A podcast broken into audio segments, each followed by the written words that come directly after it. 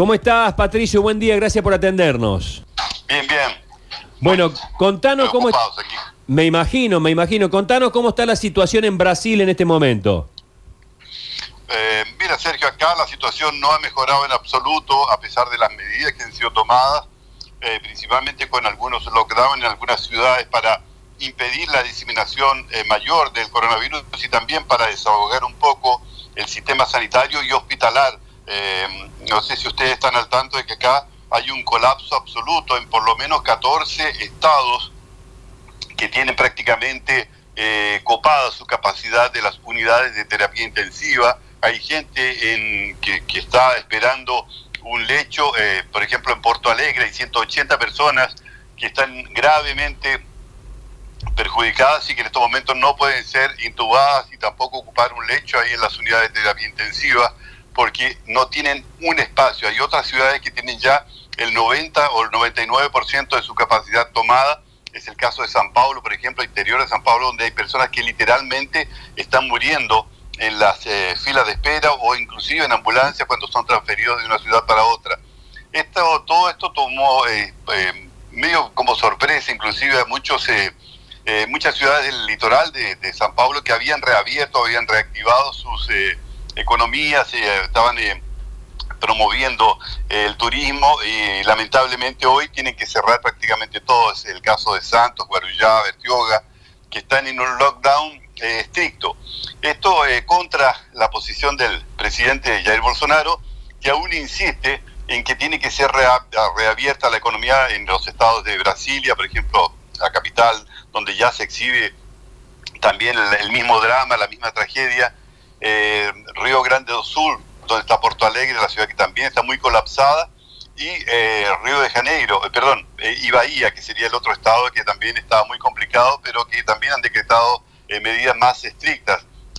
lamentablemente no hay un, una unidad de criterio en torno al, enfrentamiento de la pandemia entre los estados y municipios, cada uno toma sus propias determinaciones y hay ciudades, por ejemplo, que están en pleno lockdown y la ciudad al lado, por ejemplo, la vecina, eh, está con todo prácticamente reabierto, es decir, la justicia le ha dado eh, la autonomía para que puedan hacer y tomar estas decisiones de manera individual.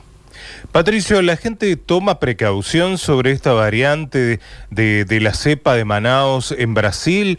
¿Toman conciencia el uso del barbijo, el distanciamiento social, el alcohol? Eh, ¿Eso se está viendo en Brasil o continúa eh, siguiendo esta política eh, que mencionabas de Jair Bolsonaro? Mira, eh, yo creo que la, gente, el 70% de la población ya está mucho más preocupada justamente con el surgimiento de estas nuevas cepas, la P1, la P2, eh, que está causando estragos. En Río de Janeiro, por ejemplo, el 84% de las nuevas, eh, las personas que están concurriendo a los centros asistenciales, ya están infectadas con estas nuevas cepas, que son mucho más agresivas y también muy, más, fáciles de ser diseminadas, es decir, de, el contagio mucho más rápido, de manera que ya el 84% de esto ha creado una preocupación mayor en mucha gente que estaba saliendo a las calles, que hacía fiestas clandestinas y eh, se han, han disminuido bastante. Ahora, lo que sí está eh, dando un buen resultado es la política de, de, eh, de, la, de la vacunación, es decir, el, el, el Plan Nacional de Vacunación eh, que ha crecido bastante y ha interesado mucho más gente. Es decir, eh, al principio había una cierta... Um, cierta desconfianza con respecto a, las, a la calidad o a la eficacia de las, de las vacunas que están siendo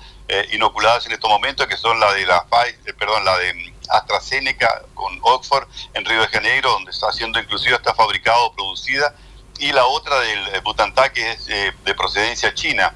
Ahí también había un problema, una resistencia, pero hoy vemos que el 85% de las personas, hasta el 87% en algunos casos, está dispuesta a tomar la vacuna. Ya hay aproximadamente 15 millones de personas que han tomado entre una primera y una segunda dosis y seguramente esta semana ya tendremos cerca de los 25 millones que va a representar aproximadamente el 6, 6.5% de la población, lo que es muy poco, lógicamente, pero por lo menos la gente está más interesada. Ahora, eh, no, eh, es, dependiendo de las ciudades hay gente que toma más precauciones, otras no tanto. Eh, como te decía, hay un 30-35% de la población que lamentablemente todavía no entiende que esto es absolutamente grave y sale a las calles sin este barbijo o participa de aglomeraciones, participa de estas fiestas clandestinas. Eso lamentablemente, claro, la policía no es suficiente como para poderlo impedir. Pero hay ciudades, por ejemplo, como Santos, donde las multas son ya bastante eh, significativas y esto ha lógicamente disminuido el, ímpetu de esta gente de salir eh, a, las calles o a, participar de estas aglomeraciones. Yo creo que tienen que ser tomadas estas medidas más drásticas, principalmente las regiones de frontera, Río Grande do Sul, Florianópolis, eh, eh, perdón, Santa Catarina, el estado de Santa Catarina y el estado de Paraná. A ver, una pregunta. Patricio, te consulto lo siguiente. a Brasil, ¿puede entrar cualquier turista de cualquier parte del mundo? La pregunta es si puede entrar a Brasil cualquier turista de cualquier parte del mundo. Sí, claro, en estos momentos todavía no se han tomado restricciones, es decir, la persona llega de cualquier parte del mundo con un PCR eh, eh, hecho en, con 72 horas de anticipación y puede este, participar de las actividades normales sin un proceso de cuarentena, es decir, muy diferente a lo que se está realizando en estos momentos en Chile o que se están realizando en otros países con personas que hayan estado en Brasil o que sean eh, procedentes de Brasil, donde tienen que realizar una cuarentena bastante rígida.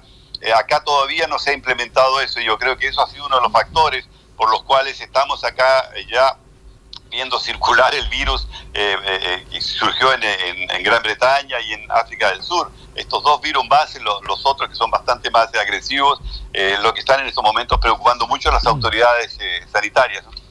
Bueno, gracias Patricio por este contacto, te mandamos un abrazo y esperemos que no pase mayores porque realmente eh, las cifras son más que alarmantes y bueno, si bien el invierno en Brasil no es como el invierno aquí más en el cono sur, eh, no, no vamos a transitar las estaciones más amigables para, para los que padecen COVID. Sergio, esa es una de las preocupaciones justamente de los estados que están ubicados al sur, donde el, invierno sí es un poco más riguroso. Eh, en estos momentos se, se registran 3.500 personas, por ejemplo, que este, murieron este fin de semana. Eh, hay un total de 290.000 personas y muchas de esas personas están muriendo en las filas justamente para obtener algún tipo de, ayuda, algún tipo de, atención más, más, eh, estricta, más seria. Eh, lamentablemente en estos momentos la preocupación de los científicos es justamente con el sur del país, donde seguramente el, invierno va a ser un poco más rígido. Ya tenemos 11 millones y 900 mil contagiados, con 290 mil personas que han perdido la vida. Imagínate lo que va a suceder en este invierno con todo esto que está ocurriendo acá, con la diseminación de, estas, estos, estos virus más agresivos. ¿no? Un abrazo, Patricio, gracias. Otro para todos ustedes ahí, muy buenos días.